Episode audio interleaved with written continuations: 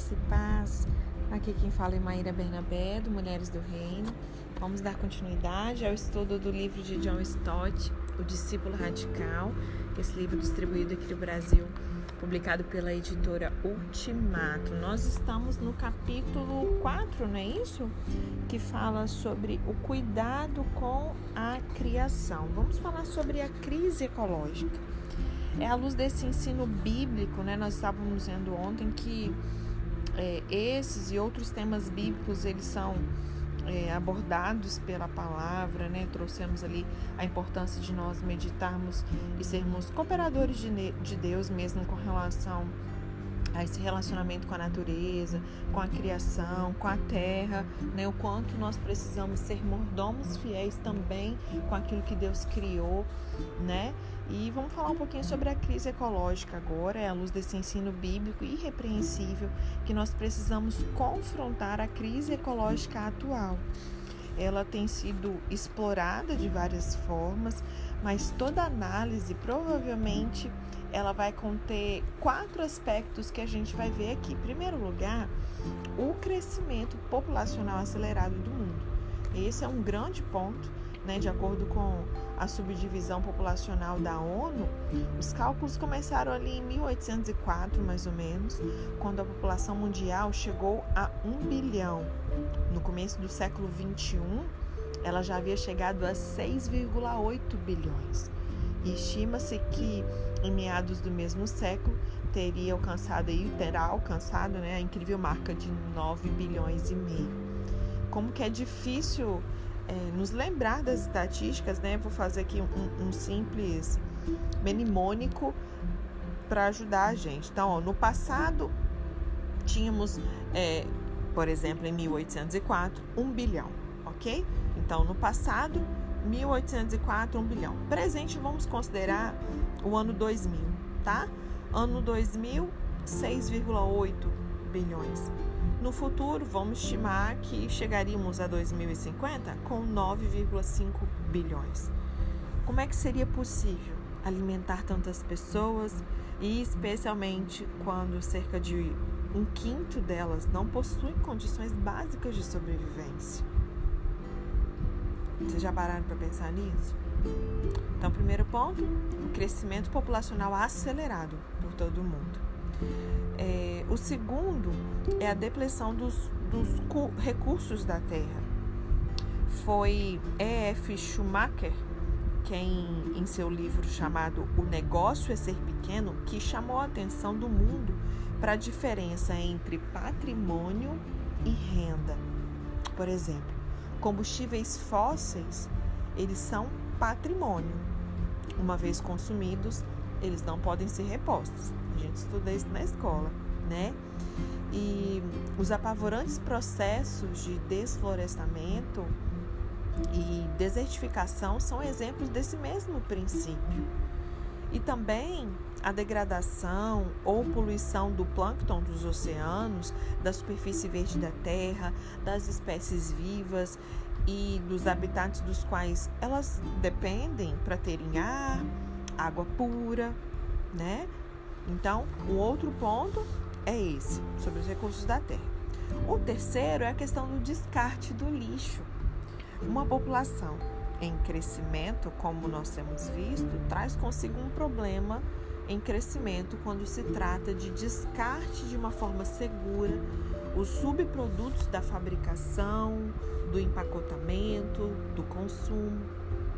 Lá no Reino Unido, a cada três meses, uma pessoa comum ela produz equivalente ao seu próprio peso em lixo em 1994, um relatório intitulado Desenvolvimento Sustentável, Estratégia do Reino Unido, ele recomendava uma hierarquia de gerenciamento do lixo, que dividia em quatro, quatro etapas no esforço para conter esse problema que se torna cada vez maior. O quarto ponto que eu queria tocar é a mudança climática. Né, de todas as ameaças globais que o nosso planeta enfrenta, essa é a mais séria. A radiação ultravioleta na atmosfera ela nos protege e se o ozônio for deteriorado, nós somos expostos ao câncer de pele, a distúrbios em nosso sistema imunológico. Assim, quando em 1983 um enorme buraco na camada de ozônio apareceu sobre a região da Antártica e os países vizinhos, houve ali um grande alarme público. Já vou abrir um parênteses, eu sei que existem pessoas que não creem dessa forma, que tem outras né, é, teorias, enfim, vamos seguir aquilo que o John está expondo para a gente aqui, tá bom?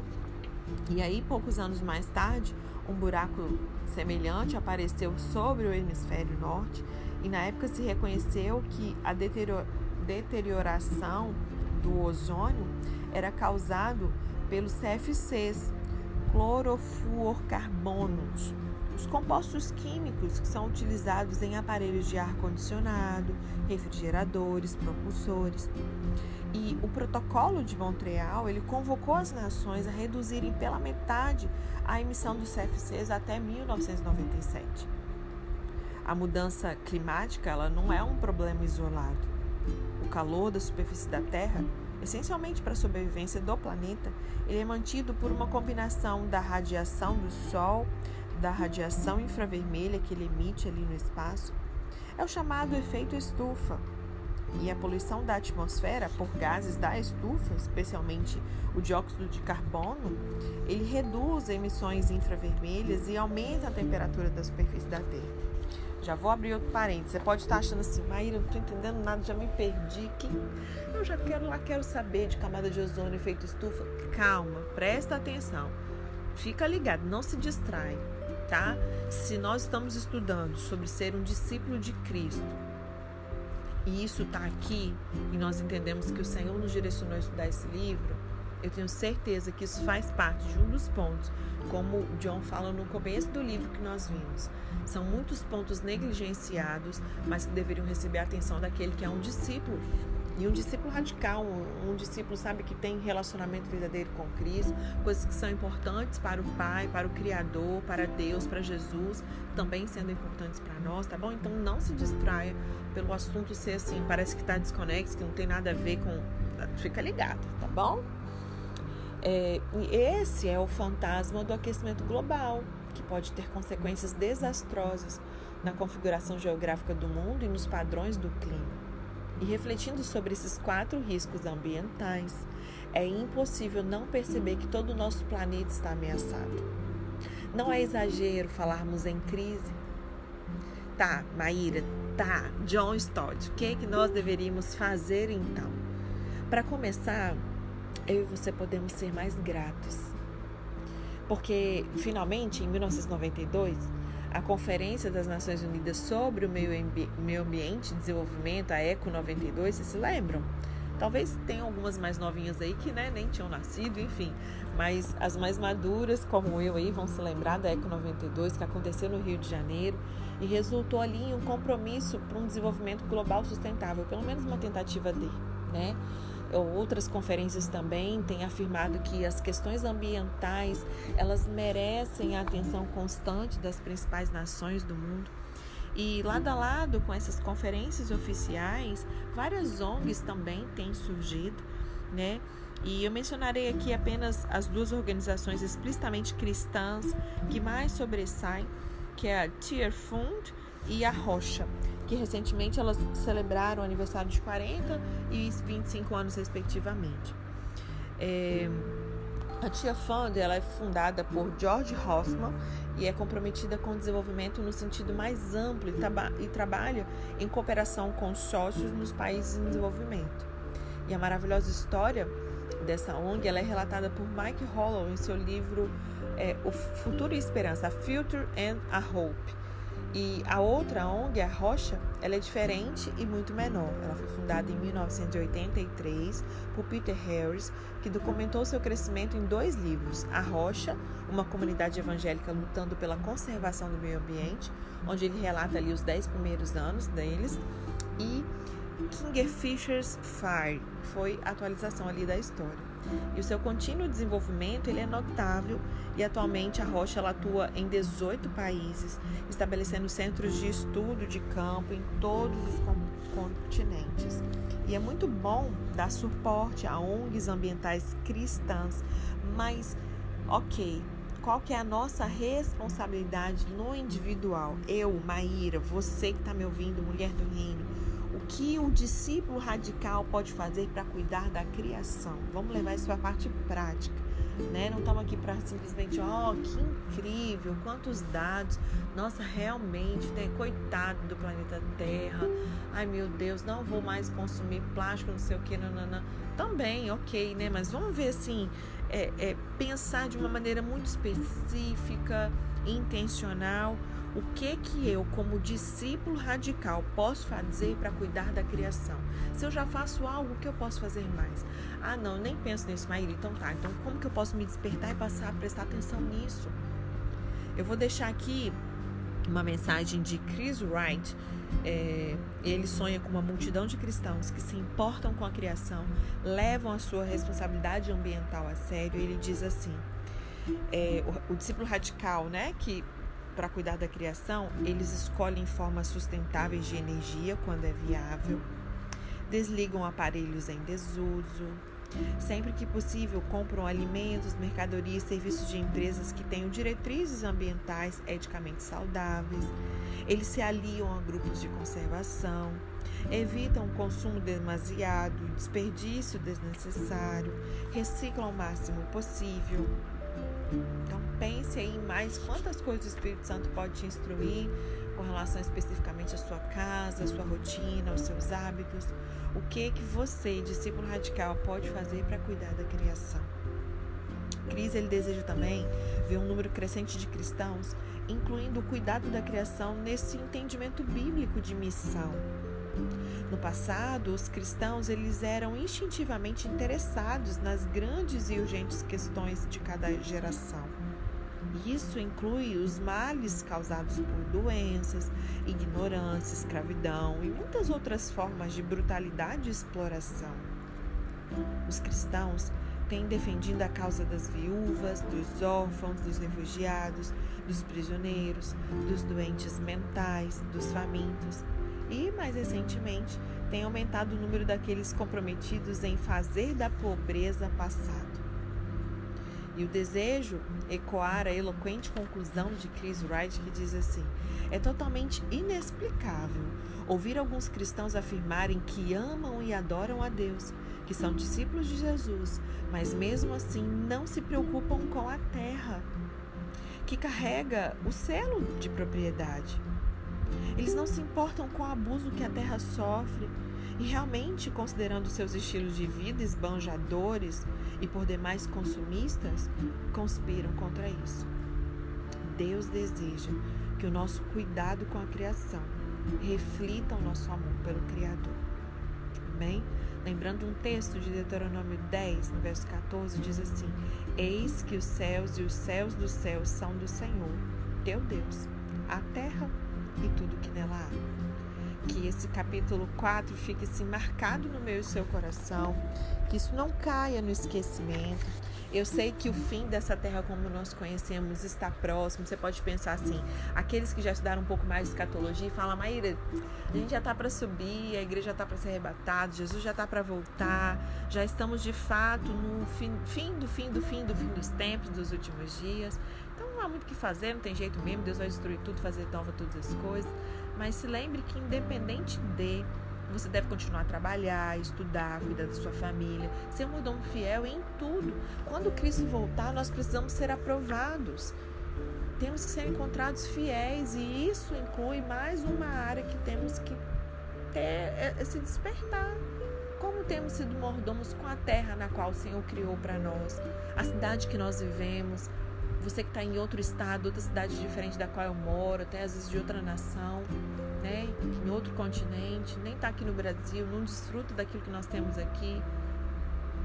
Não é verdade? Então, que nós possamos assim nos despertar, que possamos ser mordomos fiéis também com a terra, com a criação, com tudo que Deus criou para nós. Amém?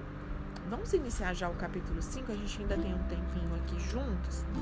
Eu já vou iniciar, deixa eu ver se o 5 é grande. É também, então a gente só vai iniciar ele, tá bom? E o próximo ponto que o Senhor quer trabalhar com a gente sobre o discipulado radical é sobre simplicidade. A quinta característica de um discípulo radical, vocês se lembram da outra? Vou até pegar aqui o, o como é que chama, gente? Meu Deus do céu, as palavras estão fugindo, gente. Minha cabeça não está funcionando muito bem.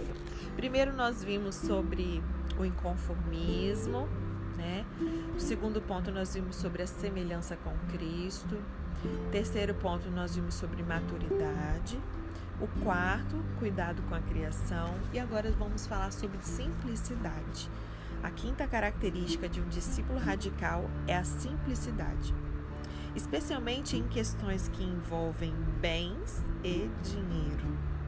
A gente até falou sobre materialismo no capítulo 1, né? É, em março de 1980, na Inglaterra, houve a consulta internacional sobre estilo de vida simples. E seu impacto ele foi pequeno e o assunto ele nem recebeu a devida atenção na época ou desde então. Assim, eu quero apresentar aqui alguém que participou dessa consulta e cuja vida foi influenciada por essa ocasião. É, Dan Lam, ele nasceu e cresceu no lar cristão em Hong Kong.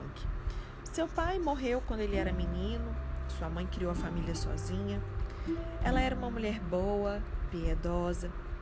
Aos domingos, apesar de serem pobres, ela dava algum dinheiro a cada um dos filhos para eles darem de oferta na igreja. No entanto, Dan, ele pegava sua parte, saía sorrateiramente da igreja, alugava uma bicicleta e andava pela cidade inteira. Quando o culto terminava, ele aparecia e voltava para casa com a família. De acordo com um de seus ex-colegas de classe, ele era uma criança muito difícil. Na adolescência, ele ficou tão doente que quase morreu. Foi então que ele entendeu que Deus queria o seu bem e não o seu mal. E aí ele submeteu a vida ao Senhor Jesus Cristo. Ele nunca olhou para trás. Foi uma mudança radical na sua vida, para surpresa e alívio da família. Quando chegou a hora de trabalhar, ele foi empregado pela corporação Bechtel, uma multinacional dedicada a uma engenharia pesada.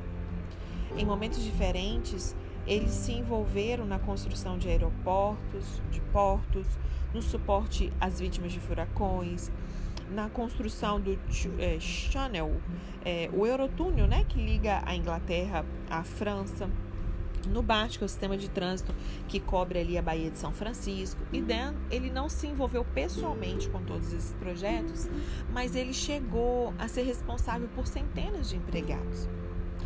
Em 1976, a companhia o transferiu com a família para a Arábia Saudita e em 1978, dois anos depois, para Londres. Foi quando John Stott né, se encontrou com ele, a sua esposa Grace, pela primeira vez. E eles se filiaram à igreja All Souls, é, da qual ele era reitor. E eram membros do mesmo grupo de comunhão, enfim. Dan, ele tinha muita preocupação com os pobres e necessitados, ele era generoso com a família, com a igreja, apesar daquele estilo de vida moderado. Porém, ele estava começando a sentir pressão, a pressão dos negócios. E foi nessa época que aconteceu a consulta sobre estilo de vida simples. E os desafios começaram a surgir. E apesar de serem de sempre entregar o dízimo do salário, Dan ele entendeu que deveria simplificar ainda mais o seu estilo de vida. E numa visita à Índia, ele viu a verdadeira pobreza e observou que uma porcentagem muito elevada dos fundos da missão era gasta com despesas gerais. E ele resolveu não acumular riquezas, mas ofertá-las. Em 1981, ele pediu demissão da empresa e não que se sentisse incapaz é, da empresa, deixa eu ver aqui, como é era o nome da empresa que ele trabalhava? É isso mesmo. Não que se sentisse incapaz de servir a Deus em uma corporação multinacional, porque Jesus Cristo era o Senhor de toda a vida dele, mas a questão é que se ele sentia especificamente chamado para os países do sudeste da Ásia, a qual ele próprio pertencia, Tailândia, Laos, Camboja, juntamente com Mongólia, Mianmar, ele compreendeu e aplicou os princípios nativos da missão ele cria firmemente no ensino e no treinamento de asiáticos para ganhar asiáticos e prepará-los para as missões. Ele ficou motivado ao saber que a maioria da população do mundo vive na Ásia. Além do mais, é muito mais econômico e eficiente para os nacionais asiáticos ganharem asiáticos, já que eles não têm problemas com a cultura, o idioma, alimentação, restrições de viagens. E Dan, ele começou a, a primeira escola bíblica da Mongólia. E a escola bíblica em Phnom, Phnom Penh, lá no Camboja, né? E foi registrado em seu nome, apesar de atualmente se chamar Phnom Penh Bible School. As expectativas em torno desse crescimento significativo eram altas, porém, elas não durariam muito. Dan foi subitamente tirado da liderança. Em 22 de março de 1994, ele se envolveu em um acidente aéreo fatal. Ele estava voando em um Airbus russo de Moscou para Hong Kong que bateu numa montanha. Os 75 passageiros e a tripulação morreram. O acidente aconteceu porque o filho de um dos pilotos estava na cabine brincando com os controles. Grace, a viúva de Dan, e os dois filhos pequenos, Wei Wei e Justin, ficaram devastados. Porém, a obra do Senhor continuou. Providencialmente, a irmã mais velha de Dan, Wayne, e o marido, Joseph, eles estavam em condições de assumir. Eles haviam viajado para os campos da missão na qual Dan trabalhava e conheciam pessoalmente os líderes asiáticos com os quais ele cooperava. E Dan ele havia estabelecido duas bases, uma privada, que ele começou com fundos próprios, e uma entidade pública de caridade chamada Country Network. E por meio dessas fundações, o trabalho singular do qual ele havia sido pioneiro pôde continuar. E o legado de Dan continuará na Ásia por meio dos cristãos que ele influenciou. E tudo isso por causa de um estilo de vida simples que foi adotado por ele. O seminário sobre estilo de vida simples, a Grace disse em uma carta, mudou tudo em nós. Assim, eu vou apresentar aqui para vocês a partir de amanhã a consulta sobre esse estilo de vida simples e o compromisso evangélico com o estilo de vida simples que tanto influenciou a vida do Dan e da sua família. Amém? Que você possamos rever também. Olha quantas coisas para a gente dar atenção, né? É, eu nunca fiz missões no campo, né? Mas eu já ouvi várias pessoas mencionarem. Às vezes você pode não ir à Índia, às vezes você pode ir ali no Vale do Jequitinhonha, né? Não sei, tantos lugares é, tão perto de nós que nós possamos. Né? Alguns já foram para o sertão do Brasil, mas eu sei que esse é um choque de realidade que muitos de nós cristãos precisamos passar para poder colocar as coisas no lugar. Não quer dizer que a partir de agora você tem que abrir mão de todo o conforto, de todo o luxo que pode ser que você tenha, mas que nos gere um pouco mais de consciência e abdicação, sim, sabe, em prol de tantos que não têm nada, em tantos com uma vida tão miserável, né? E que possamos realmente ter uma vida mais simples. É, esse compromisso com o estilo de vida mais simples, não que você não possa ter bens e tudo mais. Amém? Pense sobre isso, ore sobre isso e amanhã a gente continua, tá bom? Deus te abençoe.